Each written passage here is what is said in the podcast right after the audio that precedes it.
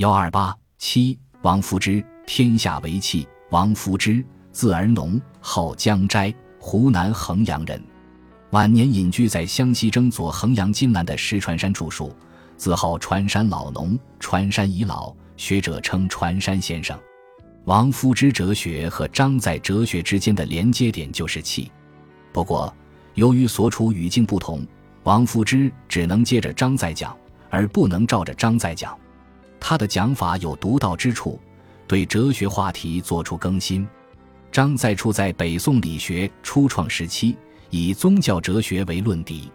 他的理论任务是，既需要证明现实世界的真实性，批判虚无主义，也需要为儒家伦理找到理论根据，批判否定人生价值的初始主义。在他的哲学体系中，气本体既有存在的意义，也有价值的意义。王夫之处在明末清初，以心性哲学为论敌。这时的正统理学家已沦为王学末流，充分暴露出玄虚而荡的弊端。他们只会在方寸之心上做文章，沉湎于自己营造的精神世界中，以至于遗落了现实世界。王夫之的理论任务是，把人们从空谈心性的迷梦中唤醒，引导大家把目光从穷理尽性转向经世致用。他对张载气学做去价值化、去抽象化的处理，突出气的具体存在的意义。他不再关注形而上学，转而关注形而中学。他不再关注做人的道理，转为关注做事的道理，把儒家重视实践的特色讲到了高峰。可惜历史并没有给他提供做事的机会，他的哲学只能作为一种说法留在了哲学史上。话题一：如何摆正道气关系？王夫之对张载气学的推进，突出表现在把理论重心由对气的关注转向对气的关注，形成天下为气的世界总体观。他说：“天下为气而已，道者气之道，气者不可谓道之气也。”关于气本体论，他的看法没有超出张载，也不是他谈论的重点。他的理论兴趣已经从对抽象本体的研究。转移到对具体存在物的关注，天下是他对世界总体的称谓，气是他对具体存在物的称谓。这个“为”字很要紧，集中体现出他的世界总体观的特色。在他看来，世界就是各种具体存在物的总和，并且世界只有一个，故称之为“为”。他不再凸显气的本体性，而特别强调气的现实性，从而化解了张载哲学中本体与客性之间的对立。纠正了把世界二重化的倾向。王夫之没有否定气的本体地位，但不认为气有单独的存在状态，强调气完全体现在具体事物之中，也就是体现在气中。从这个意义上说，气也就是气，故而说天下为气。按照天下为气的说法，世界上只有具体的存在物，没有抽象的存在物，一般不可能脱离个别而单独存在。王夫之关于气学的讲法，不再贯彻形而上学的理路，转而贯彻形而中学的理路，把中国哲学中世界只有一个理念推到了极致。王夫之提出“天下为气”说，既是对张载气本体论的发展，也是对朱熹理本体论的否定。王夫之不同意朱熹理在气先说，认为气本身就是本体，并不是理的附庸。理即是气之理。气当得如此，便是理。理不先而气不后。若论气本然之体，则未有几时，故有成也。唯本有此一时之体，自然成理。他取消了理的本体性，把气看作唯一的本体，强调气外更无虚托孤立之理。他不认同程朱的理先气后说，也不认同陆王心外无物说。他指出，理和心都不是本体。只有气才称得上本体，气化流行，阴阳动静，化生出宇宙万物。万物发展变化的规则是理，理乃是气的体现。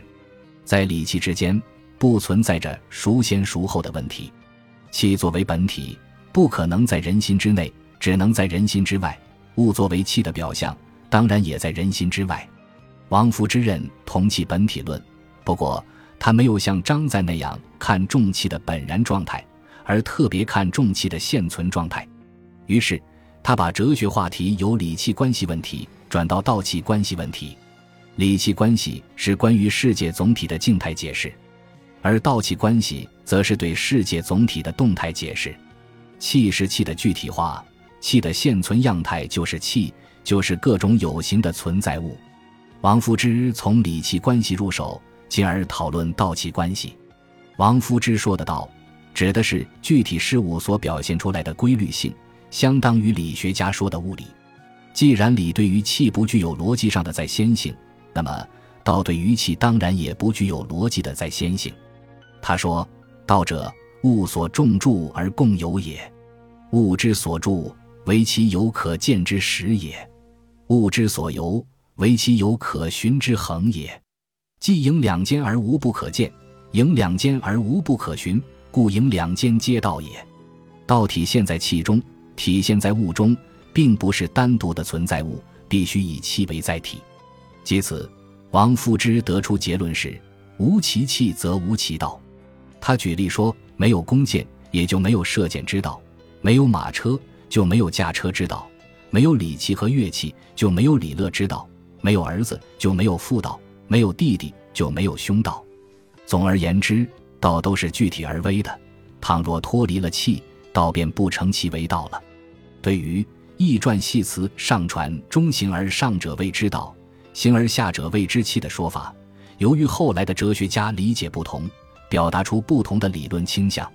程颐的说法是：所以阴阳者是道也，阴阳气也。气是形而下者，道是形而上者。朱熹把道等同于理，他说：理也者，形而上之道也，生物之本也。气也者，形而下之气也，生物之具也。他们勾勒出的世界图式是一种二层化结构，一层是形而上，另一层是形而下。王夫之从天下为气论出发，反对他们对道气作形而上与形而下的划分，因为这是对道气统一关系的割裂。在他看来，具体的器物皆由阴阳二气凝聚而成，而道则存在于器物之中。他说。统一此物，形而上则谓之道，形而下则谓之气，无非一阴一阳之合而成，尽气则道在其中矣。他由此得出结论：聚气而道存，离气而道毁。他对《易传》系辞上传中行而上者谓之道，行而下者谓之气，做出新的解释：上下无殊枕，道气无一体。意思是说，形上与形下的界限是相对的。二者之间没有不可逾越的鸿沟，到王夫之这里，真正把气本体论讲到了实处。根据这种本体论，他把程朱陆王所倡导的穷理尽性的儒学，改造为经世致用的儒学。本集播放完毕，感谢您的收听，喜欢请订阅加关注，主页有更多精彩内容。